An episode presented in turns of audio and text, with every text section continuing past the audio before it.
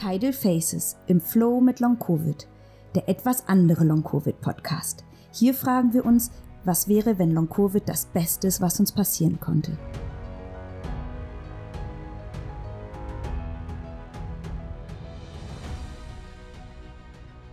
Hallo zur 21. Folge von Tidal Faces im Flow mit Long Covid. Mein Name ist Leila und auch heute habe ich wieder Anni zu Gast. Es geht um das Thema Schwerbehinderung, Grad der Behinderung. Und bevor ich euch unser Gespräch abspiele, ein paar wichtige Hinweise vorweg. Zuerst einmal, ich habe letzte Woche auch schon geschafft, alle Themen bisher schriftlich zusammenzufassen und ihr findet die in den Show Notes einen Link, da könnt ihr euch die einfach downloaden. Ich habe die einmal als Bildschirmversion gemacht, wo ich den Hintergrund ein bisschen nicht ganz weiß habe, das ist für meine Augen immer angenehmer. Ich habe aber auch eine Printversion gemacht, damit ihr wenig Farbe verbraucht beim Ausdruck. Dann der zweite wichtige Hinweis. Wie immer vergesse ich es. Bitte bewerten. Also, wenn ihr es bei Spotify hört, gerne einmal die 5-Sterne-Bewertung. Das gleiche gilt für YouTube oder wo auch immer ihr den Podcast hört. Sehr, sehr gerne bewerten. Das ist wichtig.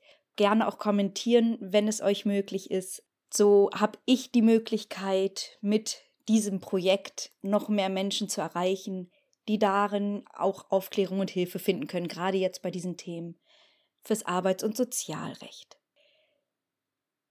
Ich bin während dieser Aufnahme sehr erschöpft gewesen und auch danach noch. Ich habe einen Tag lang gar nichts machen können und ehrlich gesagt, diesen kleinen Zusatz jetzt nehme ich zwei Tage später auf. Auch erst gegen Abend. Ich musste Schmerztabletten nehmen, damit ich überhaupt das schaffen konnte, alles zu bearbeiten. Ihr hört das auch in der Folge selbst einmal, dass wir so ein bisschen sagen, ja, mir zittern die Beine und ich lache so ein bisschen. Ich habe nicht gut auf mich geachtet. Der Besuch in der Charité, das waren vier Stunden, die waren sehr anstrengend. Am selben Tag noch die Podcastaufnahme. Und ich habe das Pacing für mich nicht gut umgesetzt. Ich habe das in dem Moment zwar schon gemerkt, aber ich habe es nicht so deutlich gespürt und möchte an dieser Stelle ganz deutlich sagen, auch wenn ich da vielleicht so ein bisschen drüber lache. Und vielleicht merkt ihr das auch, dass ich tatsächlich viel mehr Schwierigkeiten in dieser Folge habe, so die Zusammenhänge zu verstehen und auch im Gesprächsfluss manchmal zu bleiben. Ich hätte da rückwirkend besser auf mich achten sollen und werde das auch in Zukunft eher mal vielleicht ein oder zwei Tage später veröffentlichen, als nochmal so über meine Grenzen zu gehen, wie ich das heute gemacht habe, beziehungsweise vorgestern. Jetzt wünsche ich euch erstmal ganz viel Spaß beim Anhören der Folge und ich melde mich dann zum Schluss nochmal. Hallo Anni, schön, dass wir wieder zusammenkommen. Hallo Leila, ich grüße dich. Liebe Grüße nach Berlin. Ganz vielen lieben Dank. Einmal vorweg, ähm, du weißt es schon, aber um alle anderen irgendwie auch mit abzuholen, ich hatte heute einen Termin in der Charité beim Neurologen das war sehr anstrengend. Ich habe morgens um 10 das Haus verlassen und ich war um 14 Uhr wieder da. Da die nächsten Tage ein bisschen knapp sind, haben wir gesagt, wir nehmen heute auf, aber bin ein bisschen vielleicht ein bisschen langsamer. Bin ja ohnehin schon sehr langsam, aber vielleicht heute noch mal ein bisschen langsamer, nur um das schon mal vorweg einmal zu erwähnen. Man sieht's auch. Du bist ja. müde. Ja, ich bin sehr. Wir es trotzdem heute, weil es einfach, ja, es passt halt gerade trotz allem. Ne? Genau. Und wir haben das Thema gut vorbereitet und ehrlich gesagt hast du ja hier auch die Hauptarbeit. Ich stelle ja nur ein paar Fragen. Das kann ich auch in meinem langsamen Rhythmus gut machen. Du hattest dir das Thema Grad der Behinderung, Schwerbehinderung gewünscht. Ich hatte eine Umfrage gestartet und sind sehr, sehr viele Fragen zusammengekommen. Natürlich haben sich auch viele Fragen gedoppelt. Die haben wir dann so ein bisschen zusammengefasst. Und wenn du möchtest, starten wir ganz unten basic. Was ist der Grad der Behinderung? GDB abgekürzt. Der GDB, der Grad der Behinderung, der beschreibt einfach nur mehr oder weniger wirklich objektiv, wie eingeschränkt ein chronisch kranker, ein Langzeitkranker oder auch ein behinderter Mensch im Vergleich zu einem gleichaltrigen gesunden Menschen ist. Deswegen der GDB wird nicht in Prozent angesetzt, so wie es sehr häufig immer ähm, geschrieben wird. Ich habe ein GDB von 30 Prozent oder so. Nein, er wird nur in Zehnerschritten angegeben. Ein GDB von null bedeutet vom Prinzip her gar keine Behinderung, gar keine Einschränkung. Ein GDB von 100 ist dann die höchstmögliche Behinderung oder Einschränkung im Alltag. Also es bezieht sich nicht aufs Arbeitsleben, es bezieht sich nicht nur auf irgendwelches Privatleben, es bezieht sich wirklich auf alles. Quasi die soziale Teilhabe. Richtig. Ja. Richtig. Genau. Und ich habe gesehen, du hast einen Ausweis, einen Schein. Ich habe jetzt auch einen GDB von 20. Ich habe keinen Schein. Woran liegt das, Anni? Das liegt an der Zahl. Beziehungsweise es liegt auch an der direkten Bezeichnung, weil der, der Ausweis ist ein Schwerbehindertenausweis. Das heißt, es setzt voraus, dass man eine anerkannte, eine zuerkannte Schwerbehinderung hat. Eine Behinderung gilt ab dem ab 10 und eine Schwerbehinderung aber erst ab 50. Das heißt auch, dass man einen Ausweis erst ab einem GDB von 50 bekommt. Wenn ich jetzt einen GDB von 30 habe, kann ich ja einen Gleichstellungsantrag stellen. Bekomme ich dann damit einen Schein?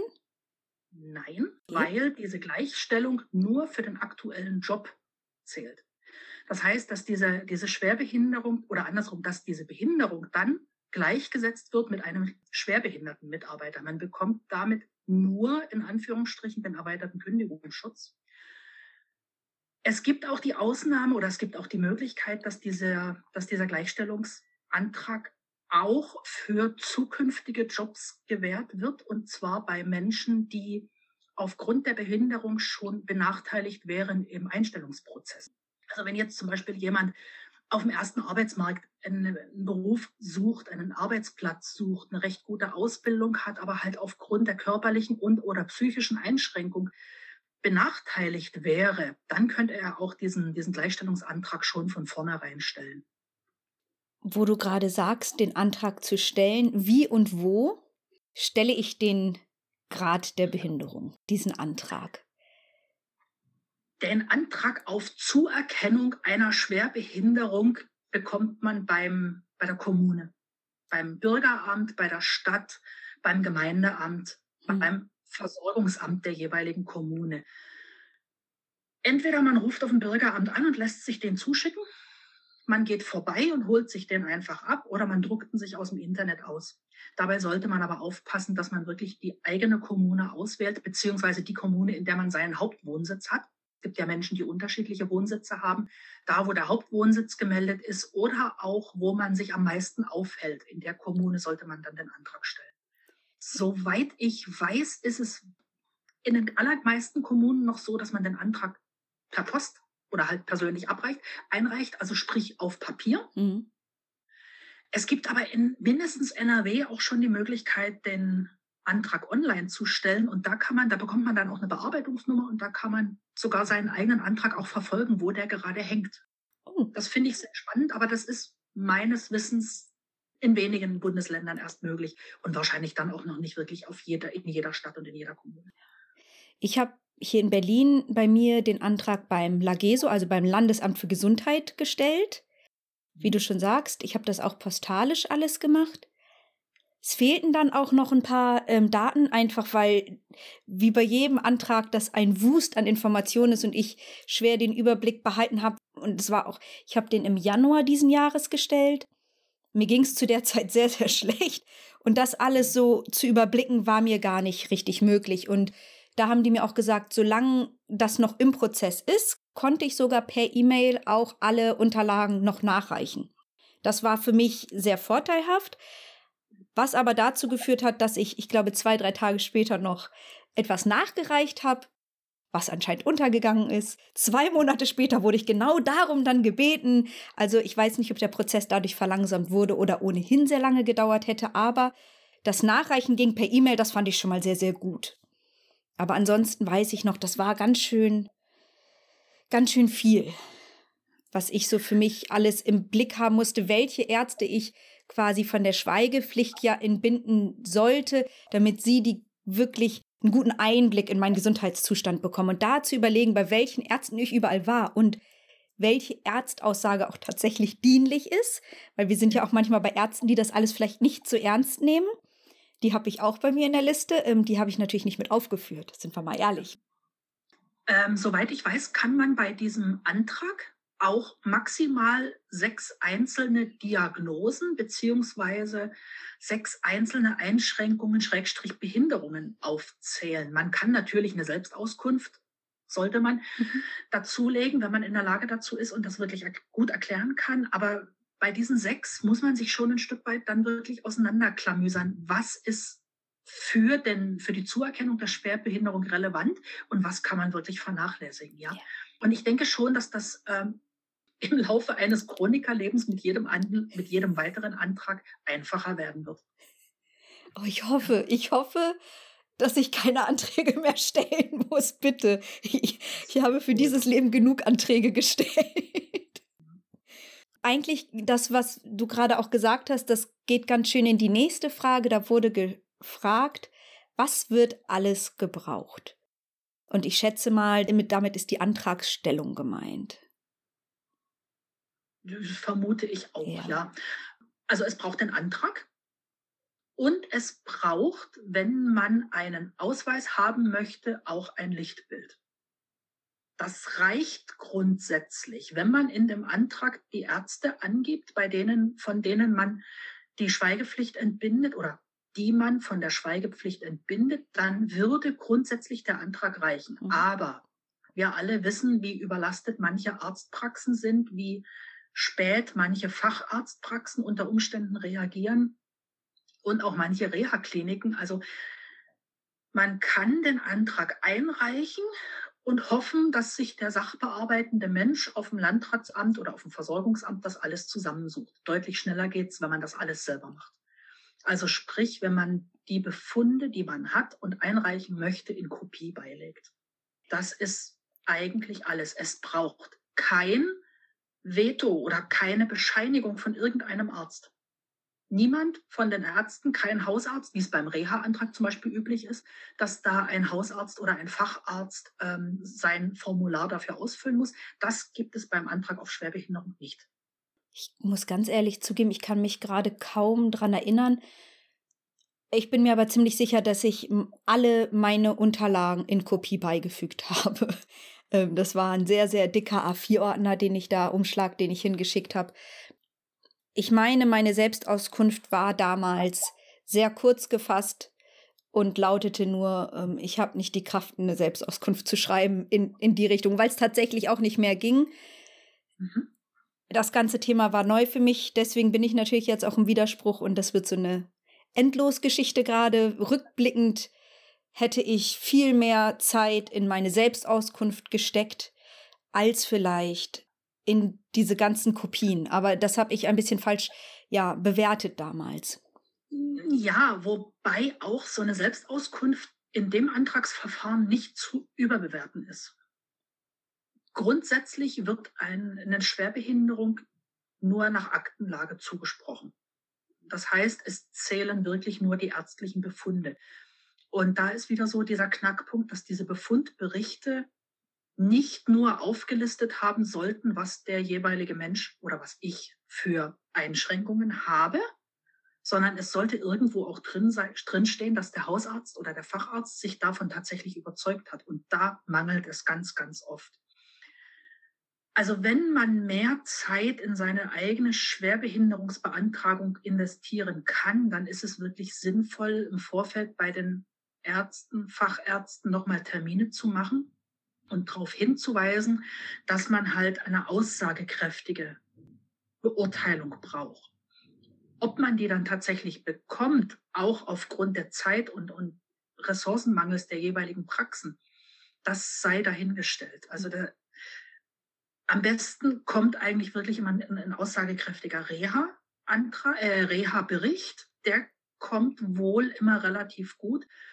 Und gerade bei Erkrankungen wie Long-Covid, äh, Post-Vax-Syndrom oder auch MECFS, da gewinnen diese Selbstauskünften doch auch ein Stück weit Gewicht, weil die nochmal von einem anderen Blickwinkel ähm, erklären, wo wirklich die Defizite sind. Und in der Hinsicht ist es dann auch sehr wichtig, dass man eben wirklich das so nüchtern wie irgendwie, wie irgend möglich beschreibt, mhm. aufschreibt, dass man dann eben nicht anklagend und nicht emotional wird, sofern man das kann, Und dass man wirklich halt möglichst nüchtern die Defizite aufzeigt. Im Vergleich immer auch zu Erkrankungen, die in der GDB-Tabelle vielleicht schon drin stehen. Aber ich greife möglicherweise schon wieder Fragen ja, vor. Ja, das erinnert mich auch an mein Widerspruchsschreiben. Die Sache ist, ich habe ja ein GDB von 20 bekommen und von allen Berichten, die ich damals eingereicht habe, wurde mir tatsächlich die Fatigue anerkannt. Was ich ja grundsätzlich schon mal sehr gut fand. Mhm aber anscheinend ist nicht wirklich verstanden worden, was Fatigue bedeutet, weil sonst wäre das mit dem 20 nicht äh, zustande gekommen. Ich habe tatsächlich jetzt für meinen Widerspruch ein bisschen neue Berichte eingeholt und ich habe von der Charité in Berlin schriftlich, dass mir, dass ihrer Empfehlung nach mindestens ein GDB von 70 angebracht wäre. Wow. Ja, war Oha. ich unglaublich dankbar. Ich bin seit Dezember 2020 in der Studie bei denen. Das heißt, die haben ja nach, den, nach der Bell-Skala, nach den kanadischen Kriterien die ganze Zeit meine Krankheit quasi begleitet. Und das habe ich von denen schriftlich bekommen, das habe ich hingeschickt. Und jetzt am 1. August bei dem Arzt, bei dem ich neu war, der schreibt gerade auch einen neuen Bericht.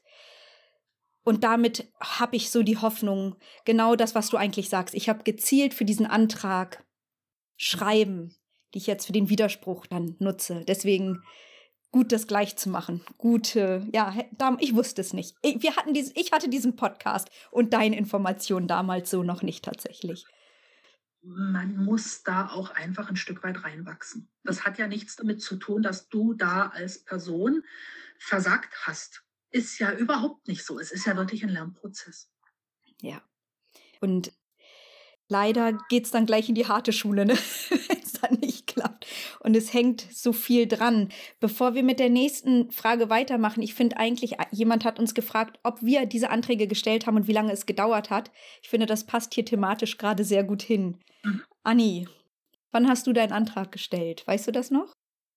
Ich habe meinen Antrag letztes Jahr im August gestellt. Also es ist jetzt grob ein Jahr her habe dann auch nach Aktenlage, ich glaube im Februar, den Bescheid bekommen. Ich habe einen GDB von 30 zugesprochen bekommen, aber nicht auf die Folgen von Long-Covid oder die Folgen der Corona-Infektion. Ich habe noch ein paar andere Baustellen. Ich bin chronische Schmerzpatientin und bin halt so orthopädisch ein bisschen vorbehaftet. Und das ist anerkannt worden. Die Fatigue, diese ganze kognitiv-neurologische Baustelle, das ist alles nicht bewertet worden. Und daraufhin habe ich einen Widerspruch eingelegt. Ich habe den Widerspruch mit Hilfe des VDK eingelegt. Den Antrag habe ich selber gestellt, den, v den Widerspruch dann über den VDK. Und dem wurde dann auch entsprochen mit einem GDB von 50. Das, die haben das echt toll formuliert, obwohl die äh, Dame am Telefon sagte, sie hat so einen Fall jetzt noch nicht gehabt. Mhm. Ich bin hier im Heilbronner Umland die erste, die damals halt wieder in Widerspruch gegangen ist. Und die hat dann mit mir zusammen den Text formuliert und das war echt klasse. Ja. Wie lange hatte das, also von August bis, ja, oh, Entschuldigung, siehst du, das ist jetzt bis Februar, hast du gesagt, ne? August bis, ich glaube Februar. Ich müsste jetzt tatsächlich in den mhm. Unterlagen mhm. gucken, aber ich meine, es war Und Februar. Dann genau. nochmal vom Widerspruch bis, wie lange hat das nochmal gedauert? Vom Widerspruch dann bis zur An Annahme des Widerspruchs oder wie auch immer man das. Das müsste Mai gewesen sein. Okay, das ging ja dann relativ, relativ schnell. Ja, genau. Das, ja. Waren, das waren dann so um die vier Monate. Vorher ja. war es ein knappes halbes Jahr, glaube ich, ja. Also bei mir. Bis Februar. Oha, jetzt hast du mich echt erwischt. Ich weiß es nicht mehr. Aber es ist in etwa auch meine zeitliche Erfahrung tatsächlich. Ich habe mir es letztens noch durchgelesen. ja, ja, genau. Ich musste auch noch mal reinschauen. Also Antragstellung war bei mir im Januar. Sechs Monate später hatte ich den Bescheid. Ich habe mir Zeit genommen, den Widerspruch zu formulieren. Das habe ich im Juni gemacht. Ja, die Katze, ne? Mein Kater spinnt, es tut mir leid. Der will auch mitmachen, der will ja auch gehört werden. Aber er lenkt tierisch ab, ne? Ja. Also unter all den Dingen, die mich ablenken, ist er tatsächlich äh, gar nicht so auffällig. Es ist die Unordnung, die ich hier vor mir habe, tatsächlich. Aber das ist, steht auch auf der Liste. Und für den Widerspruch, den habe ich im Juni gestellt. Ich hatte heute nochmal angerufen beim Lageso und hatte nachgefragt und sie meinten, also ich müsste mindestens mal mit zwei bis drei Monaten rechnen. Das heißt, eigentlich kann man tatsächlich sagen, es sind immer wieder sechs Monate Antragstellung bis Bewilligung und Widerspruch jetzt in meinem Fall auch nochmal sechs Monate und das deckt sich ja ein bisschen mit deinen Erfahrungen so, ne? Das ist so wahrscheinlich die Bearbeitungszeit, die ja intern allein, sie hat mir auch gesagt, die Liquidation, dass die Arztberichte abgerechnet werden, da ist so die erste Hürde, wo es dann manchmal stoppt. Dann geht das alles an sie, dann wird geschaut, ob, naja, und dann geht das nochmal an die Ärzte. Also da ist auch intern bei denen viele Behörden und Prozesse, die da durchlaufen werden müssen anscheinend. Es gibt wohl gesetzliche Fristen, mhm. die betragen beim Erstantrag sechs Monate und im Widerspruchsverfahren tatsächlich nur drei. Ich bin mir aber nicht sicher, ob diese Fristen immer noch ausgesetzt sind. Ich habe mal irgendwas davon gelesen, dass die 2020, 2021 ausgesetzt wurden und ich weiß nicht, ob die immer noch ausgesetzt sind.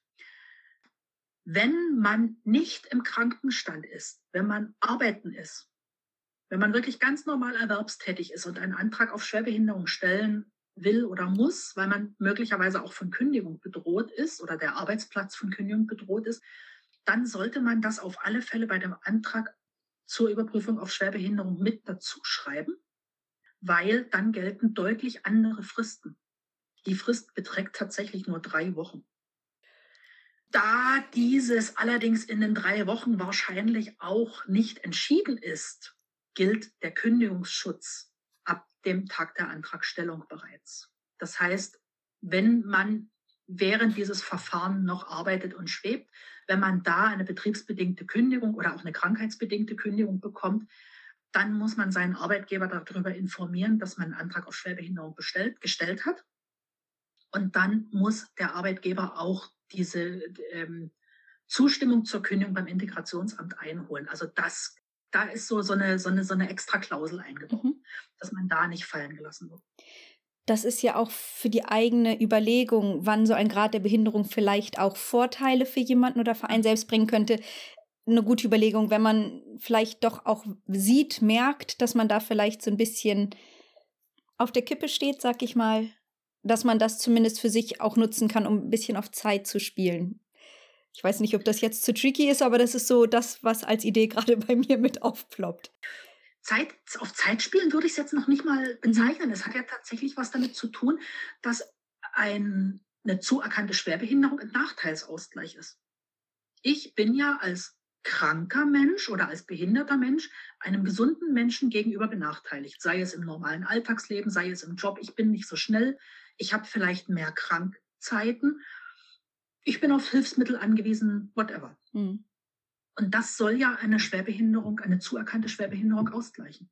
Und da ist unter anderem halt dieser Kündigungsschutz mit drin, dass man halt krankheitsbedingt zwar auch gekündigt werden kann, aber wesentlich schlechter ja. als ohne diesen Kündigungsschutz. Mit auf Zeit spielen meinte ich jetzt auch vielleicht aus meiner Erfahrung heraus, weil nicht jeder Antrag, der gestellt wird, natürlich auch bewilligt wird. So, das war so ein bisschen, da war so vielleicht ein bisschen, aber ich denke manchmal auch ein bisschen um viele Ecken. Genau, wo wir gerade beim Thema nicht bewilligt sind. Eine Frage war, welche Diagnosen man braucht. Und wenn ich das jetzt mal so ableite aus deiner ersten Antwort, dann gibt es wahrscheinlich gar keine spezifische Diagnose, sondern es geht darum, wie beeinträchtigt bin ich in meinem Sozialleben oder an meiner sozialen Teilhabe. Richtig.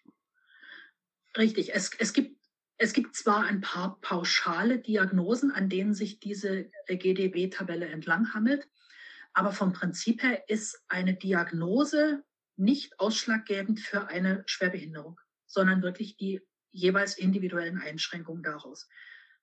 Wenn ich beide Beine am Oberschenkel amputiert habe, dann ergeben sich daraus allerdings eben wirklich sehr klassische Beeinträchtigung, die alle Oberschenkel amputierten Menschen betrifft. Und daher kommt das dann halt, dass sich da eine Tabelle ergibt, wo sich halt die äh, Gutachten dran langhangeln können. Aber Multiple Sklerose, MECFS, das äußert sich zwar auch irgendwo ähnlich, aber halt für jeden doch eine andere Einschränkung. Für jeden ist auch was anderes wichtig. Ja.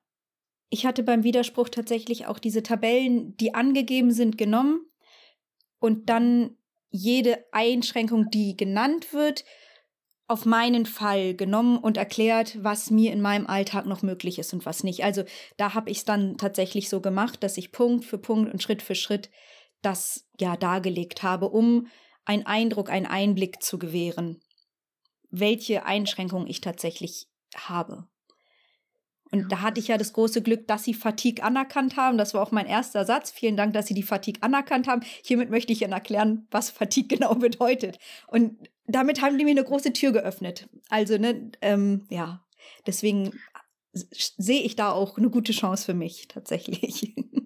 Es kann eine Heidenarbeit sein, sich an so einer Tabelle lang zu hangeln. Wo ist was ein, einsortiert? Klassisches Beispiel ist immer so diese begrenzte Wegstrecke, die man hat oder diese, diese Atemnot bei Belastung, dass man die mit einer Herzinsuffizienz vergleicht. Zum Beispiel und so. Da gibt es da gibt's aber auch einige Beispiele im Internet. Mhm. Dann war eine Frage, ab wann macht es Sinn, diesen Antrag zu beantragen? ich, werde, ich bin hier richtig eloquent unterwegs heute. Fragen, Fragen, Anträge beantragen. Wow. Ich, ich danke euch, dass ihr weiterhin zuhört. Ich, ich, ich gebe mir meine größte Mühe gerade. Ich verspreche es. Es geht einfach nicht besser gerade. Ja. Ab wann macht es Sinn, einen Antrag auf Überprüfung auf Schwerbehinderung zu stellen? Die Voraussetzung für die Zuerkennung einer Schwerbehinderung ist, dass die Einschränkungen mindestens ein halbes Jahr bestehen und die, das Ende jetzt nicht wirklich abzusehen ist das macht sich bei Fatigue-Symptomatiken, bei dem, was wir so haben, immer so ein bisschen schwer. Ja, wir wissen nicht, wann es zu Ende sein wird und kann.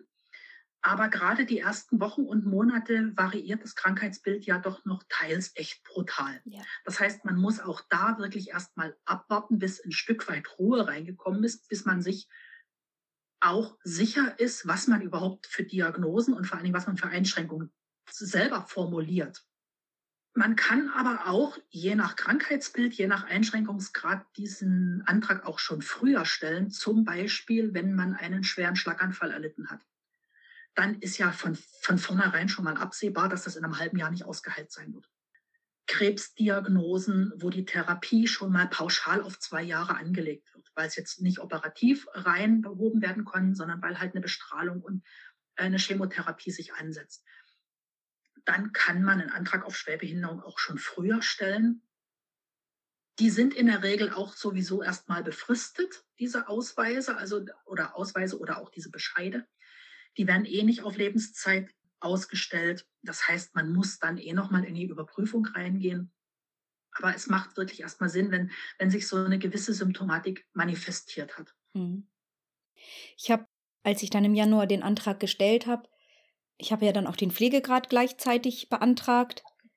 Ehrlich gesagt war mein erster Gedanke, ich war zu diesem Zeitpunkt ja nun schon anderthalb Jahre krank. Wieso hat mich eigentlich nie jemand darauf hingewiesen? Und von wem wäre es eigentlich die Aufgabe gewesen? Ich wusste nicht, dass ich einen Grad der Behinderung beantragen kann, was das bedeutet. Ich wusste nicht, dass ich einen Pflegegrad beantragen kann oder wo. Ich muss sagen, ich habe dann zuerst mal pauschal die Schuld meiner Hausärztin gegeben weil ich dachte, ich habe mich in ihre Hände begeben. Sie konnte das ja gut abschätzen. Aber also sind wir ganz ehrlich, meine Mutter hat mir die Infos letztendlich gegeben. Also ich ähm, gibt es da eigentlich eine Institution, über die wir informiert werden sollten, oder ist das wirklich alles, ja, wer es früh erfährt, hat Glück gehabt? So auf die Art so auf die Art. Das betrifft ja eigentlich alles, was irgendwie gesundheitliche Themen ist, weil man wird auch heutzutage in der Regel nicht mehr von irgendwelchen Ärzten, Ärztinnen auf Vorsorgeuntersuchungen angesprochen. Zumindest nicht die, die kein Geld einbringen, so brutal wie das jetzt klingt. Auf Igelleistung wird da noch eher hingewiesen.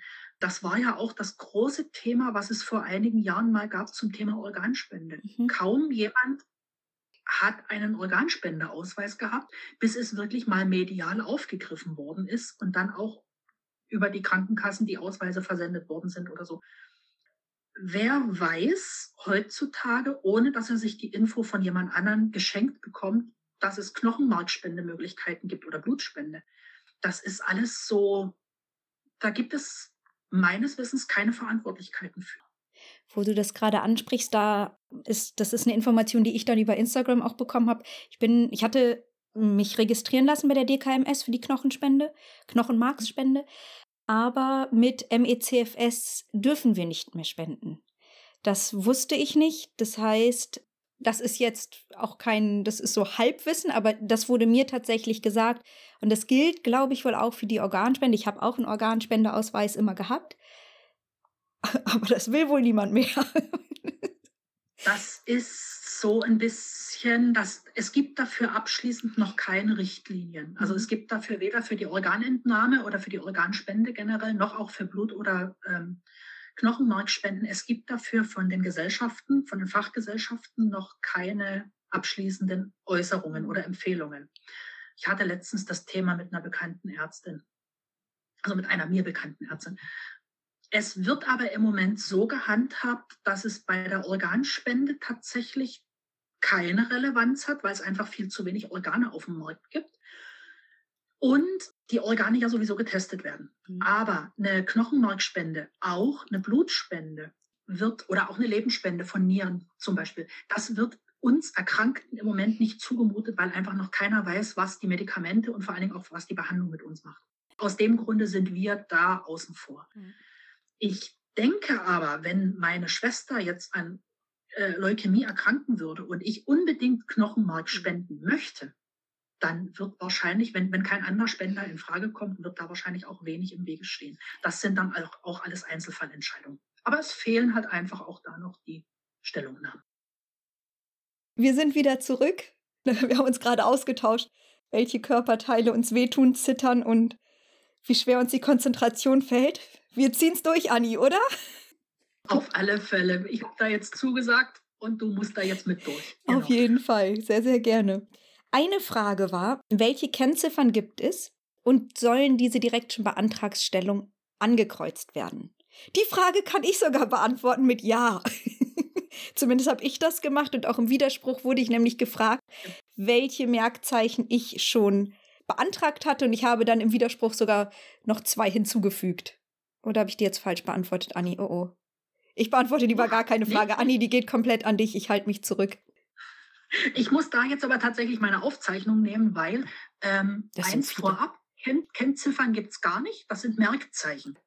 Du hast das selber jetzt richtig beantwortet, weil mhm. du selber diese Merkzeichen beantragt hast. Genau. Welche Merkzeichen gibt es? Merkzeichen sind erstmal ähm, pauschal jetzt beantwortet ähm, eigentlich die höheren Nachteilsausgleiche, die es aus einem Schwerbehindertenausweis oder aus der zugesprochenen Schwerbehinderung rausgibt, weil diese Merkzeichen besondere, schwere Einschränkungen äh, ausgleichen, ausgleichen sollen. Es gibt die ich glaube, am ehesten bekannten Merkzeichen G und AG für gehbehindert und außergewöhnlich gehbehindert. Dann gibt es die Merkzeichen BL für blind, GH für gehörlos, TBL für taubblind, H für hilflos und dann ist, muss ich jetzt einmal. Das B für Begleitperson. Das kenne ich. B für Begleitperson in Verbindung mit dem H für hilflos, was es auch noch gibt. Dann gibt es aber auch noch die Befreiung von Rundfunkgebührenbeiträgen. Ähm, und dann gibt es noch äh, Versorgungsausgleiche, die sich aus anderen Gesetzen ergeben, zum Beispiel, wenn man kriegsgeschädigt ist oder ein anderes Versorgungsleiden oder sowas hat. Das sind aber wirklich einzelne Dinge. Diese Merkzeichen kann man einzeln beantragen. Man kann die aber auch im Antrag selber mit beantragen. Genau. Dafür gibt es dann auch äh, genaue Vorgaben, wie groß, wie stark eine Sehbehinderung zum Beispiel sein muss, um wirklich als blind zu gelten. Und auch diese Gehbehinderung, die wird das, was ich so aus der Community mitbekommen habe, noch verhältnismäßig oft zugeteilt. Wo es sich wirklich dran scheitert, das sind das, das, das AG. Dieses AG braucht man ja für eine Parkberechtigung, für diesen Parkausweis. Und es, ich habe das schon manchmal so ein bisschen zynisch kommentiert. Man hat so ein bisschen den Eindruck, dass dieses Merkzeichen von den sachbearbeitenden Mitarbeitern tatsächlich aus der eigenen Tasche bezahlt werden muss. So geizig, wie die da wirklich mit umgehen. Also es ist, das ist schon echt mitunter sehr skurril. Weil außergewöhnlich gehbehindert bedeutet nicht, dass man keine Beine mehr hat und zwingend einen Rollstuhl braucht. Außergewöhnlich gehbehindert bedeutet, wenn man einfach, ich glaube, weniger als einen Kilometer in einer halben Stunde schafft. Wer von uns schafft es noch, einen Kilometer zu laufen? Ne? Ich habe das tatsächlich ja auch mit beantragt, weil zum Beispiel bei mir, ich habe ja den Pflegegrad 2. Das heißt, noch muss ich jede Taxifahrt oder Krankentransport zu Ärzten mir einen Überweisungsschein ausstellen lassen und bei der Krankenkasse einreichen. Ab Pflegegrad 3 wäre das ja automatisch oder eben ab einem Grad der Behinderung. Ich weiß gar nicht, ob es 70 oder 80 ist oder eben mit dem AG. Auf jeden Fall, ich habe das alles beantragt. Ich werde da auch sicherlich, sobald ich das dann alles habe und besser verstehe, auch noch mitnennen. Aber dadurch ist das automatisch auch mit abgedeckt. Das heißt, ich habe so eine Transportgrundsatzberechtigung, nenne ich das jetzt mal. Das Wort gibt es so sicherlich nicht. Aber dass ich nicht jedes Mal ein, einen Überweisungsschein für einen Transport beantragen muss, was für mich anstrengend ist, weil das ist ein Anruf, das ist ein Erklären, das ist, das kommt mit der Post, dann muss ich das bezahlen, dann reiche ich das wieder ein. Also den ganzen bürokratischen Aufwand könnte ich mir dann damit zum Beispiel einsparen. Und da hast du jetzt zum Beispiel ganz gut erklärt, was zum Beispiel dieses, dieser Begriff Nachteilsausgleich eigentlich beinhaltet. Du bist benachteiligt, weil du nicht einfach ins Auto steigen kannst und selber fährst oder mitfährst. Und deswegen sollte das einfach dir erleichtert werden, dass du eben diese ganze Beantragung gar nicht erst brauchst. Hm. Da drücke ich mir auch ganz fest die Daumen. Genau, du kannst ja dann auch wählen zwischen den unterschiedlichen Angeboten, die es ja dann gibt. Es gibt ja die Möglichkeit, dass du öffentliche Verkehrsmittel kostenfrei nutzen kannst oder eben einen Taxi beziehungsweise ähm, öffentliches haben Sie mir gerade gesagt, kosten 91 Euro Pauschale im Jahr zahlt man und kann damit alle öffentlichen Verkehrsmittel und die Regionalbahn dann kostenlos quasi nutzen. Für diese genau, 91 Euro pauschal. Wenn ich überlege, ich zahle im Moment 60 Euro in meinem Jahresabo dafür, dass ich mit dem Taxi fahre.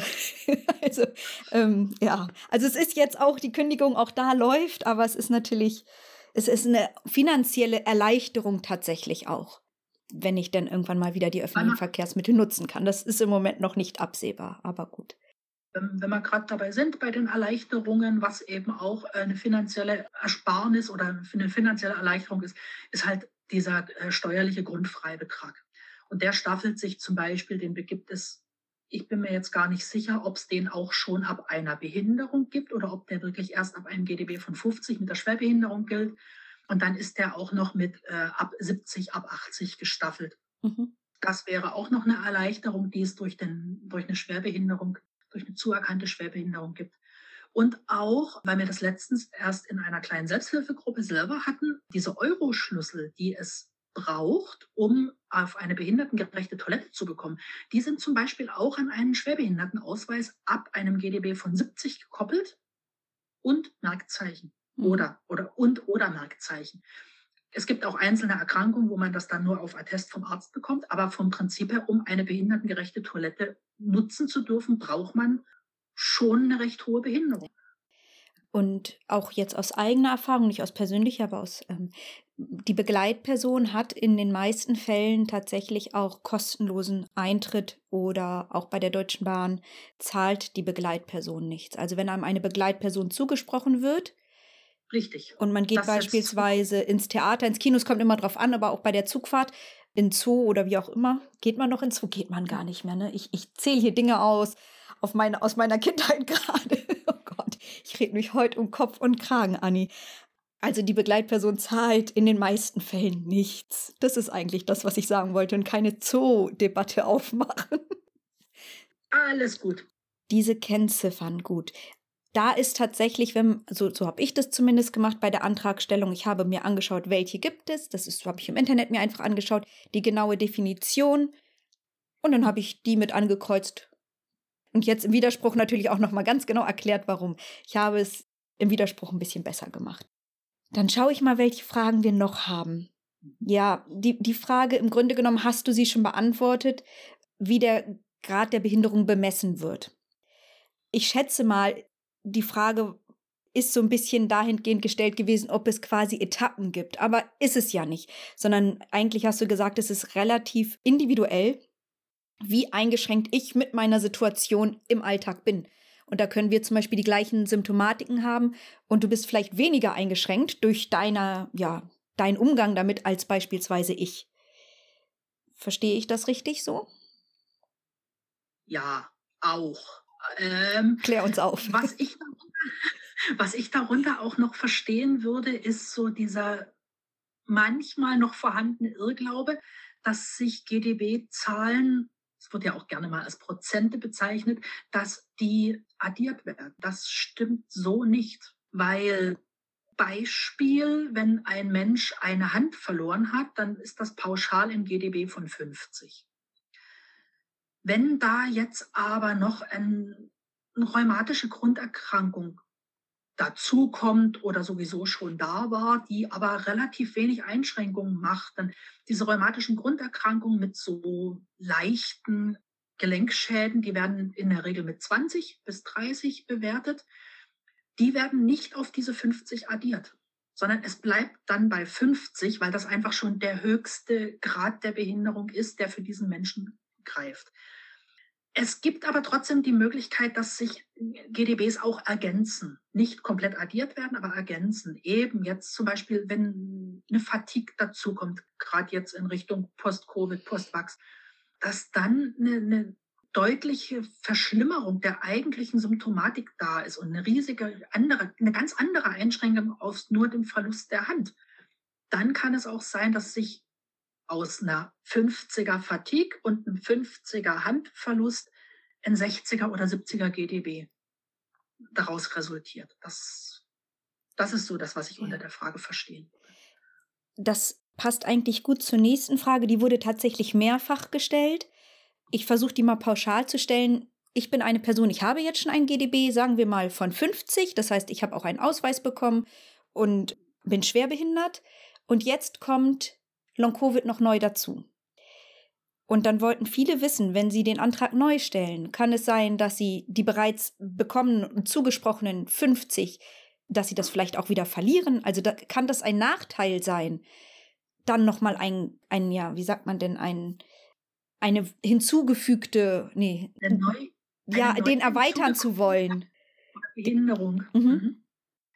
Das kommt immer auf den Einzelfall an. Das kommt tatsächlich schon drauf an, einerseits aus welcher Diagnosegruppe resultiert die bereits zugesprochene Schwerbehinderung. Ist diese dann tatsächlich schlimmer geworden? aufgrund von Long-Covid, wenn ich vorher zum Beispiel schon meineswegen wegen einer posttraumatischen Belastungsstörung ein GDB von 30 hatte, dann kann das durchaus sein, dass das mit infolge der äh, Corona-Infektion sich so verschlechtert hat, dass da eine höhere ähm, Schwerbehinderung daraus resultiert. Es gibt immer noch den Unterschied, ob man einen Verschlimmerungsantrag stellt oder einen Neuantrag weil eine Verschlechterung, ein Verschlechterungsantrag steht ja im Wort, dass man wirklich nur die bisherige Erkrankung noch, noch mal neu überprüfen lässt, weil die einfach fortgeschritten ist. Dann wird aber wirklich nur diese eine Erkrankung bewertet. Bei einem Neuantrag wird komplett alles, das Komplettpaket nochmal bewertet.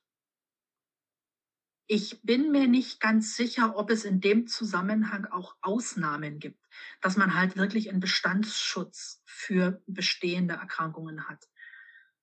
Das ist wieder so ein Einzelfallding. Aber vom Prinzip her, es ist es orientiert sich grundsätzlich daran, ist meine Gesamtsituation durch die neu hinzugekommene Erkrankung deutlich nachweisbar und belegbar, erklärbar schlechter geworden. Nicht nur, weil ich mich subjektiv einfach jetzt wesentlich schlimmer fühle, sondern weil es wirklich auch belegbar ist.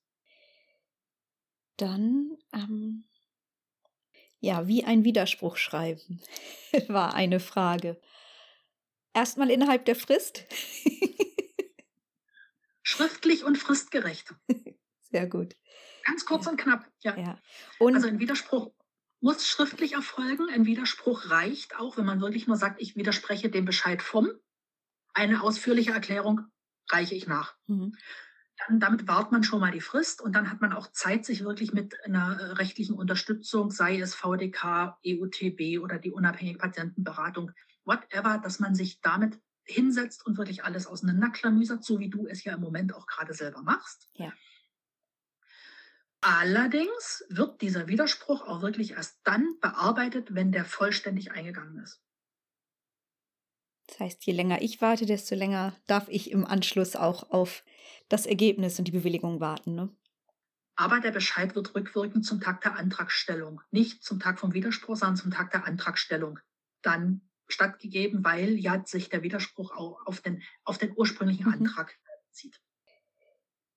Eine Frage, die tatsächlich auch mehrfach gestellt wurde, ob es denn schon Leute gibt, die wegen Post-Covid, Long-Covid einen Grad der Behinderung bekommen haben. Es wurde jetzt nicht explizit zu Postweg oder MECFS gefragt. Ich für mich kann ja, habe ich ja schon gesagt, bei mir wurde, ich habe ja das chronische Fatigue-Syndrom diagnostiziert bekommen. Und daraufhin habe ich ja den Grad der Behinderung auch bekommen. Allerdings nicht im Verhältnis zu dem, was es bedeutet. Hast du aus der Community, aus den Facebook-Gruppen mal gehört, dass tatsächlich Post-Covid anerkannt wurde oder sind es dann doch eher die Symptome, die dadurch verursacht werden, die dann zu dem Grad der Behinderung führen? Das sind immer nur die jeweiligen Symptome, die jeweiligen Einschränkungen. Die Diagnose Long-Covid, Post-Covid, die steht noch nicht in der Tabelle drin weil so schnell wird die Tabelle gar nicht überarbeitet. Und es steht ja in den Tabellen vom Prinzip auch schon irgendwie alles drin. Da steht die Fatigue genauso mit drin wie kognitive Einschränkungen, die halt da unter der Demenz eingeordnet werden. Das steht ja schon drin. Ja, es gibt, ich glaube sogar noch nicht mal ganz wenig zuerkannte Schwerbehinderungen, aber auch wirklich in gefühlter Willkür. Mhm. Also ich habe von Menschen gelesen, die äh, ein 80er GDB bekommen haben mit wirklich Merkzeichen AG. Es gibt aber auch Leute, die haben ein GDB von 10 zugesprochen bekommen. Der Widerspruch wurde abgelehnt und die Klage liegt jetzt beim Sozialgericht. Also es gibt wirklich alles. Ja. Ich rückblickend hätte, ich bin nicht im VDK. Ich wusste, wie von so vielen Dingen nicht, dass es ihn gibt. Rückblickend gesehen macht es Sinn, würde ich jetzt sagen, sich dort die Unterstützung, professionelle Unterstützung zu holen, um genau den Fall, den du gerade genannt hast, tatsächlich auch so gut wie möglich ausschließen zu können, dass es irgendwann vor Gericht landet, weil dann zieht sich das alles sehr stark. Ne? Ich habe das nicht gemacht, aber äh, alle, die es noch machen können, wahrscheinlich ist das ratsam. Ja, es ist leider auch so, aber auch das ist wieder nur gefühlt, das ist weder durch Studien noch sonst irgendwas belegt. Aber es ist wirklich so, dass ein Widerspruch bei den Ämtern anders gewertet wird, wenn er einen offiziellen Stempel trägt. Mhm. Das ist fies, das ist unfair und das passiert auch nie so, dass man das wirklich nachweisen könnte. Aber das war zum Beispiel auch der Grund, warum ich mir selber diese rechtliche Unterstützung geholt habe für den Widerspruch, weil ich einfach meine Erwartungshaltung ist einfach, wenn da wirklich ein offizieller Absender drauf ist, dass das ganz anders geöffnet, gelesen und bewertet wird, als wenn ich selber den gleichen Widerspruch formuliere, aber eben als Privatperson einreiche. Der VDK wird hier von uns immer nur als Beispiel genannt. Also es gibt ja da deutlich mehr Ansprechpartner. Es gibt ja auch äh, Anwälte, Fachanwälte für Sozialrecht. Es gibt da ja alle möglichen Sachen. Aber VDK spricht sich halt einfach nur so gut. Das nur für der Ordnung halber. Ja, und ist tatsächlich auch das einzig mir Bekannte. Also deswegen äh, gut, dass du darauf hingewiesen hast. Ansonsten, ich schaue noch mal kurz auf mein schlaues Blatt. Ich glaube, wir sind tatsächlich soweit alle Fragen durchgegangen. Da gibt es noch, die fand ich, das fand ich eine ganz schöne Frage. Äh, Tipps für jemanden, der den Antrag zum ersten Mal stellt, so nach dem Motto, hätte ich das vorher gewusst ich glaube, jeder meiner Beiträge heute fällt unter, unter diesen Spruch, hätte ich das vorher gewusst. Gibt es da noch etwas, was dir explizit dazu einfällt? Nee, spontan einfach nur zurückspulen und von Anfang hören. ja, ne? irgendwie ähm, schon, ja. ja. Mhm. Nee, es ist da im Vorfeld wirklich informieren, was bedeutet Schwerbehinderung? Was will ich erreichen? So wie du jetzt gerade deinen Widerspruch ausformulierst, was will ich eigentlich?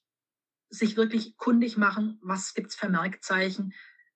Brauche ich die auch wirklich? Weil das ist das andere. Ich brauche kein AG beantragen, wenn ich das nie nutzen werde. Es ist relativ unwahrscheinlich, war jetzt ein blödes Merkzeichen, ja, aber, aber kommt hin. Ne? ja. ja.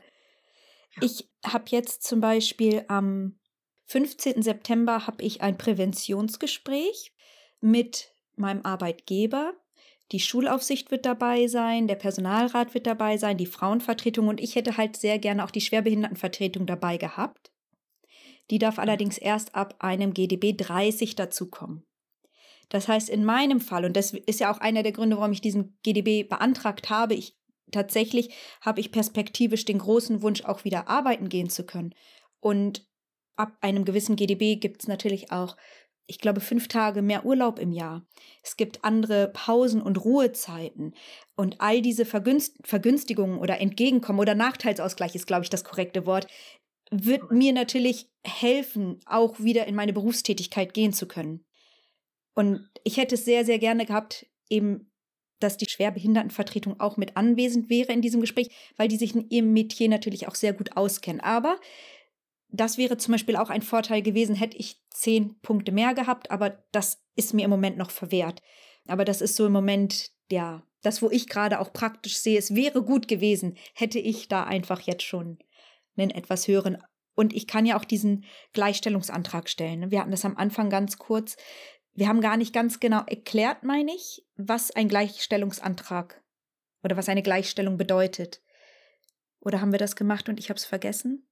Nein, haben wir nicht, ne? Doch, wir hatten das, wir hatten das Thema, okay. dass, dass, dass diese Gleichstellung äh, sich auf den aktuellen Job bezieht. Ah ja. Und danke. dass man halt selber als Angestellter einem schwerbehinderten Mitarbeiter gleichgestellt wird. Es gab dann noch so ein paar ergänzende Hinweise, genau. Aber diesen Gleichstellungsantrag kann man eben wirklich erst ab einem GDB von 30 stellen. Ja, aber es wundert mich gerade ein bisschen, dass dein Arbeitgeber da nicht einlenkt und dir die Schwerbehindertenvertretung zugesteht, weil du ja Widerspruch eingelegt hast. Ich habe mit Wenn, denen persönlich gesprochen und habe denen das auch gesagt und die haben gesagt, nein, sie können sich erst an uns wenden ab 30. Vorher sind wir für sie nicht zuständig. Punkt. Weil wenn du einen GDB von 20 zugesprochen bekommen hast und dagegen Widerspruch einlegst, dann läuft das Verfahren ja wieder mit der Erwartungshaltung, dass du eine Schwerbehinderung bekommst. Ja. Weil du, man, man selber beantragt das ja in der Regel eigentlich nicht, wenn man es nicht belegen kann. Mhm. Also schon aus Grund dessen müsste eigentlich dein Arbeitgeber sagen, hier, hallo, ich hätte gerne, nicht du hättest gerne die Schwerbehindertenvertretung dabei, sondern der Arbeitgeber selbst. Ich kann natürlich versuchen, das über die, den Personalrat von hintenrum nochmal weil ich hatte dort persönlich nachgefragt, da haben die mir Nein gesagt, aber das ist eigentlich ein schöner Hinweis. Ich versuch's von hinten rum. Sollen die mal, genau, die sollen mal drum bitten.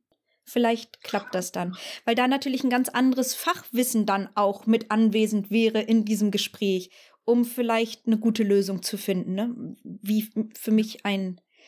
Denn um so ein bisschen vorzugreifen, mein, meine Idee im Moment ist tatsächlich, also ich bin ja an diesem Punkt, ich müsste jetzt wieder eine Reha beantragen, weil ich bin ja ausgesteuert. Das heißt, die Agentur für Arbeit ist für mich zuständig. Ich könnte jetzt eine Reha machen oder eben die Erwerbsminderungsrente beantragen. Und ich habe aber für mich entschieden, dass ich erstmal versuchen möchte, den Weg zu gehen, wieder zu arbeiten, aber unter anderen Konditionen. Im Homeoffice zu sehen, ob es da auch Aufgaben gibt, die ich in meinen Möglichkeiten erledigen kann. Und deswegen kommt gerade dieses Gespräch. Also so, das ist so ein bisschen, ja, das, was ich bei mir privat gerade so ins Laufen versuche zu bringen. Mhm. Mal sehen.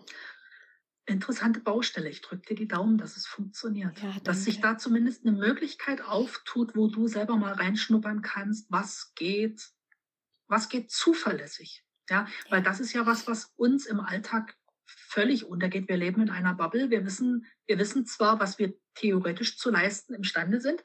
Wir wägen das jeden Tag neu ab, wie das eigene Energielevel ist. Und wir wägen das auch in Verbindung mit der kompletten Wochenplan ab.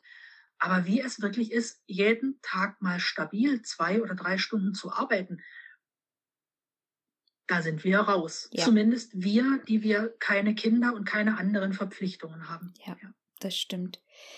Wobei so wie mir das auch erklärt wurde, das ist auch mein großes Glück. Ich bin natürlich bei der Senatsverwaltung angestellt und mir wurde vom Personalrat gesagt, Sie sagen, was Sie können und wir schaffen Ihnen den Arbeitsplatz. Also das so ein bisschen, genau. Also ich mhm. möchte, vielleicht kann ich ja die drei, vier Stunden arbeiten, sag ich jetzt mal. Ich kann die aber nicht morgens um acht leisten und ich kann die nicht an einem Stück leisten. Ähm, ich kann vielleicht nicht mit Termindruck arbeiten, so dass ich da vielleicht verschiedene Parameter habe, die ich nicht erfüllen kann Und das passiert natürlich nicht von heute auf morgen, aber grundsätzlich wäre dann eben die Schwerbehindertenvertretung und ich glaube auch Inklusionsvertretung mit dafür zuständig, für mich dort eine geeignete oder für mich erfüllbare Arbeitsplatz zu finden.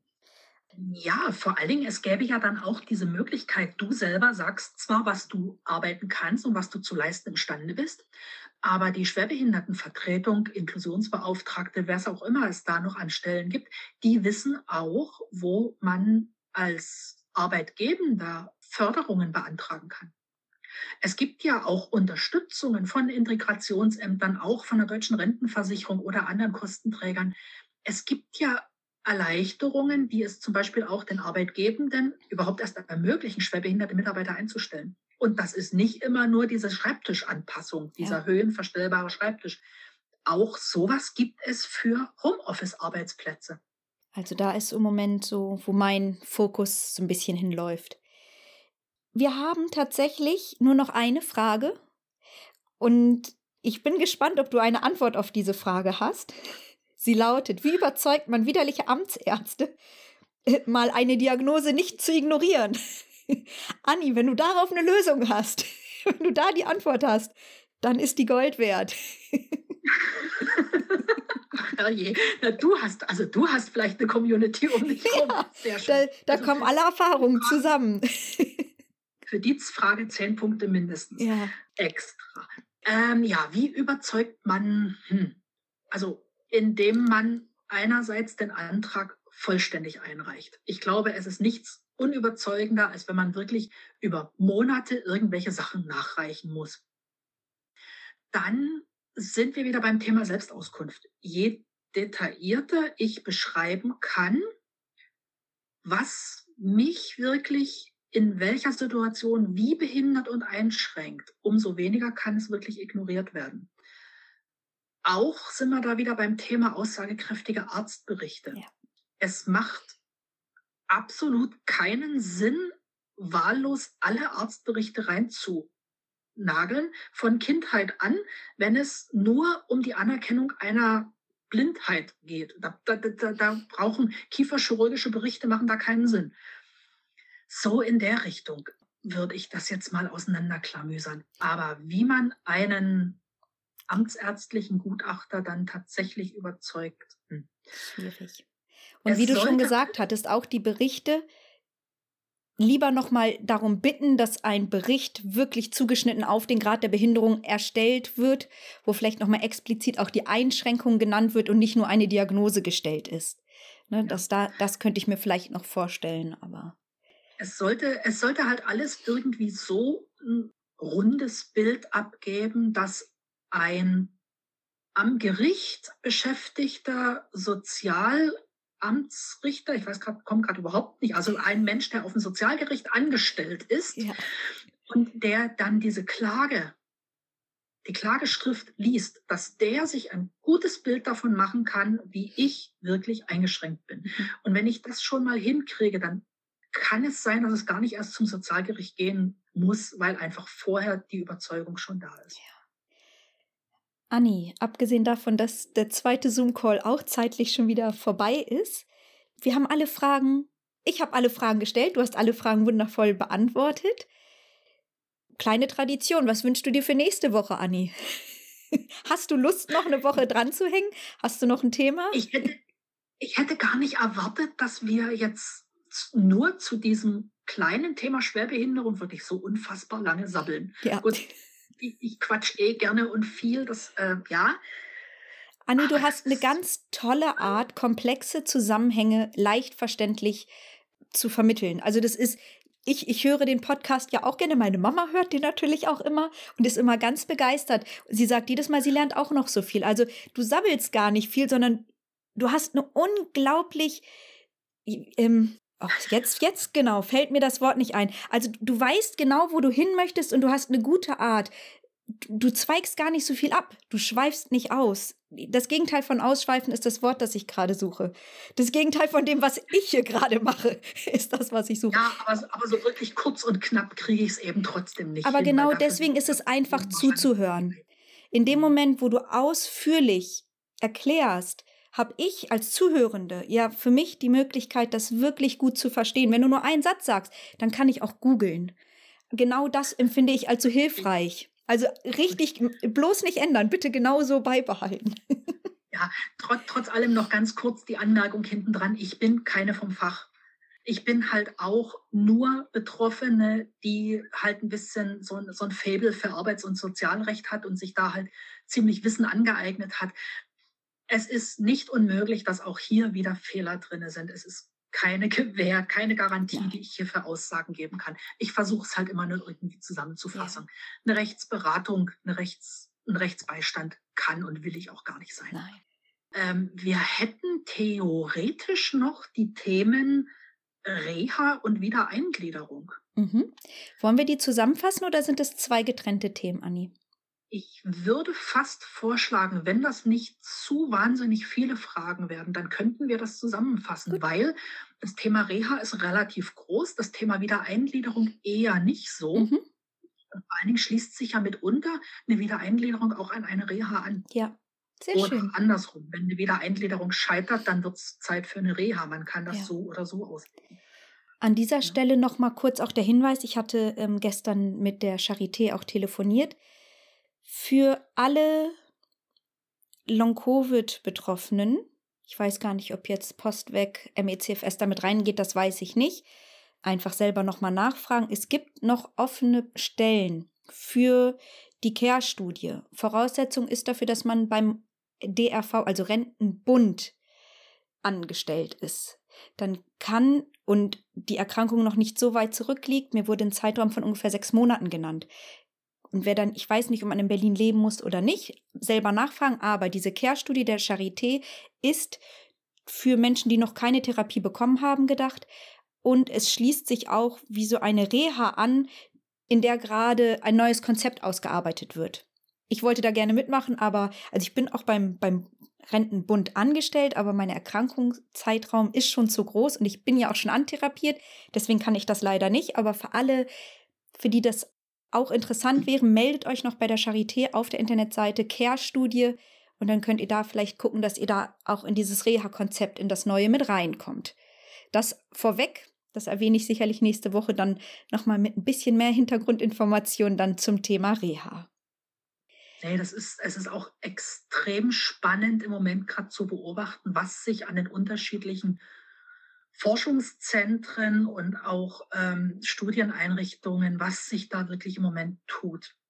Es kommt einem manchmal so vor, als ob sich gerade gar nichts tut. Aber wenn man sich dann wirklich mal ein bisschen damit beschäftigt, es, Gott sei Dank.